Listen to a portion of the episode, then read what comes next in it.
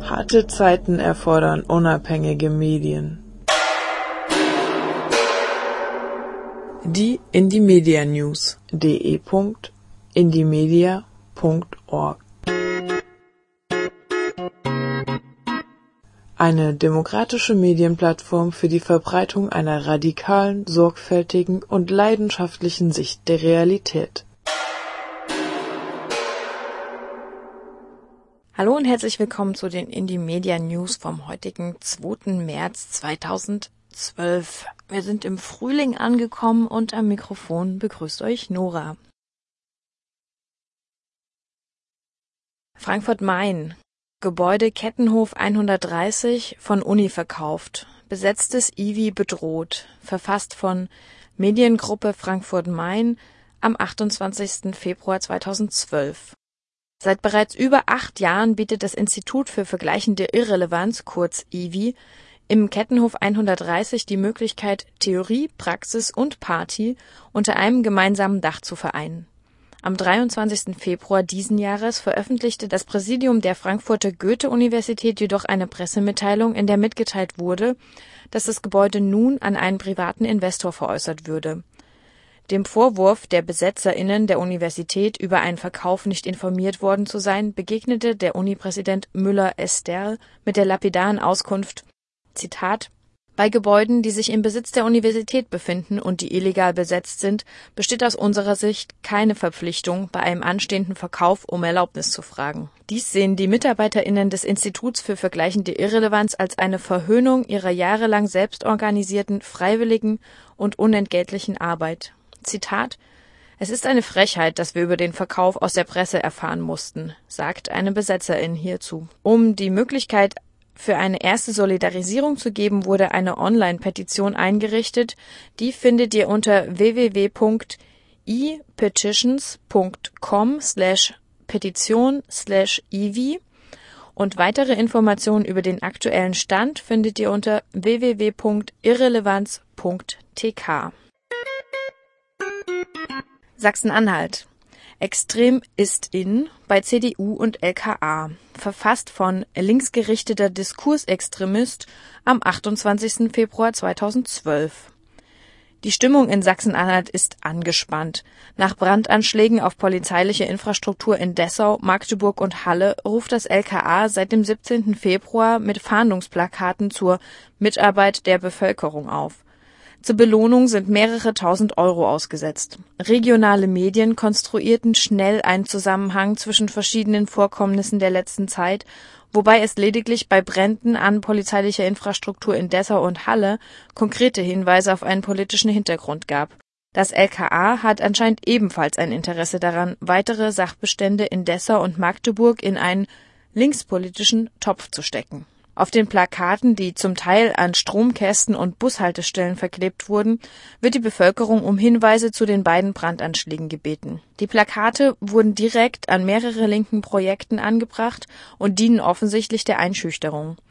Parallel zu den LKA-Plakaten sind weitere Fahndungsplakate verklebt worden, welche die Bevölkerung zur Mithilfe bei der Aufklärung von polizeilichen Gewalttaten in Dessau aufruft.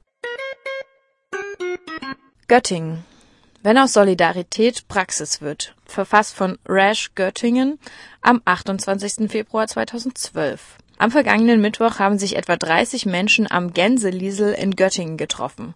Grund ihres Treffens war das Vorgehen des Staates gegen den Antifaschisten Smiley. Sie zogen mit einem Transparent und Parolen durch die Stadt, in denen sie sich solidarisch mit dem Antifaschisten erklärten und sein politisches Engagement unterstützen. Am 8. Februar hatte ein SEK seine Wohnung gestürmt und ihn brutal aus seiner Wohnung gezerrt. Grund für die Festnahme waren mehrere Anklagen, über die einige Tage später verhandelt werden sollte. Angeblich bestand akute Gefahr, dass Smiley flüchten würde. Grund der Verhandlung war der Vorwurf, er habe eine Gruppe von rechtsoffenen Skinheads angegriffen und mehrere von ihnen schwer verletzt. Außerdem soll er ein Polizeiauto angesprayt haben. Der letztere Vorwurf wurde in der Gerichtsverhandlung zurückgezogen, trotzdem kamen jedoch die angegriffenen Skinheads mit dem Vorwurf der Körperverletzung durch und er wurde zu zehn Monaten Knast verurteilt. Die Demo in Göttingen lief einmal durch die Innenstadt und löste sich ohne Zwischenfälle am Campus wieder auf. Sie war eine von vielen Solidaritätsbekundungen in ganz Deutschland. No Tough, Hütte im Clarea-Tal geräumt, Aktivist schwer verletzt. Verfasst von Clarea Colombière am 27.02.2012 Am Montagmorgen, dem 27. Februar, wurde im norditalienischen Susatal, die unweit der Baustelle für angebliche geognostische Untersuchungen zum Bau eines Tunnels in den Wald errichtete Hütte der NOTAV den Gegnern der Hochgeschwindigkeitsbahn Turin-Lyon geräumt und abgerissen. Die Bewegung rechnete erst in der kommenden Nacht mit der Aktion. Ein Aktivist mit guten Ortskenntnissen erreichte die Hütte, um sich an deren Verteidigung zu beteiligen. Hierzu kletterte er auf einen unweit der Hütte stehenden Strommast. Polizeikletterern, die ihn holen wollten, hatte er klar mitgeteilt, dass er sich an die Stromkabel hängen würde, wenn sie weiter aufsteigen würden. Seine Absicht war es, zeitlich so lange wie möglich auf dem Mast auszuharren. Ein Dialog versuchten die Polizeikletterer offenbar nicht.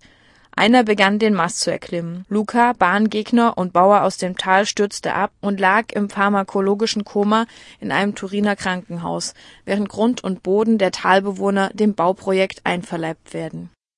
Aktuelle Informationen über das Bauprojekt, aber auch über den Zustand des Protestierenden findet ihr auf italienischer Sprache auf notav.info. Sinsheim Nazi-Kundgebung am 10.3. verhindern. Verfasst von AIHD am 26.02.2012.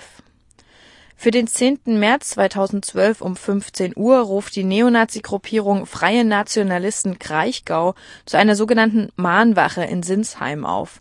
Zu der Kundgebung, die der NPD-Funktionär Sebastian Fluder aus Ilvesheim angemeldet hat, wird mit dem NPD-Bundesvorsitzenden Holger Apfel auch rechte Politprominenz anreisen. Die Mahnwache der Faschistinnen knüpft an an die Demonstration im Juli 2009 in Mauer sowie an die Kundgebung 2010 und 2011 in Sinsheim. Mit dem Thema Kindesmissbrauch, das populistisch verdreht und mit rechter Ideologie unterfüttert wird, wollen die Nazis erneut Teile der Bevölkerung für ihr menschenverachtendes Gedankengut gewinnen Autobahnaktionstag gegen Atomtransporte in Niedersachsen, verfasst von Public Viewing am 25. Februar 2012. Im März 2012 wird ein Atomtransport mit 16 plutoniumhaltigen Brennstäben durch Niedersachsen fahren, um das AKW Gronde mit den sehr gefährlichen MOX-Brennstäben zu beliefern. Insgesamt werden auf drei Lkw rund 400 Kilogramm Plutonium transportiert nur wenige Milligramm davon könnten ausreichen, ganze Landstriche zu verseuchen. Die drei Plutonium-Lkw sollen schon im März vom britischen Sellafield via Belgien und NRW nach Gronde an der Weser rollen. Die Initiative Gronde abschalten hat dagegen mit einem Autobahnaktionstag protestiert. In Duisburg waren 450 Leute an der GNS Atommüllkonditionierungsanlage in Jülich 250 Leute auf dem Marktplatz, in Gronde selbst 50 vor dem AKW und auch in Obernhausen gab es eine Kundgebung an der Castor-Autobahn A2. Das Ganze war ein dynamischer Protesttag mit vielen Akzenten und einem gut vernetzten Auftritt. Für den Widerstand in NRW wieder ein Schritt nach vorne. Und das waren auch schon die Indie-Media-Nachrichten vom heutigen 2. März 2012. Ihr könnt die Indie-Media-Nachrichten wie immer nachhören und auch alle hier erwähnten Links nachlesen auf freie-radios.net. Ansonsten wünsche ich euch eine schöne Woche. Bis bald, sagt Nora. Harte Zeiten erfordern unabhängige Medien.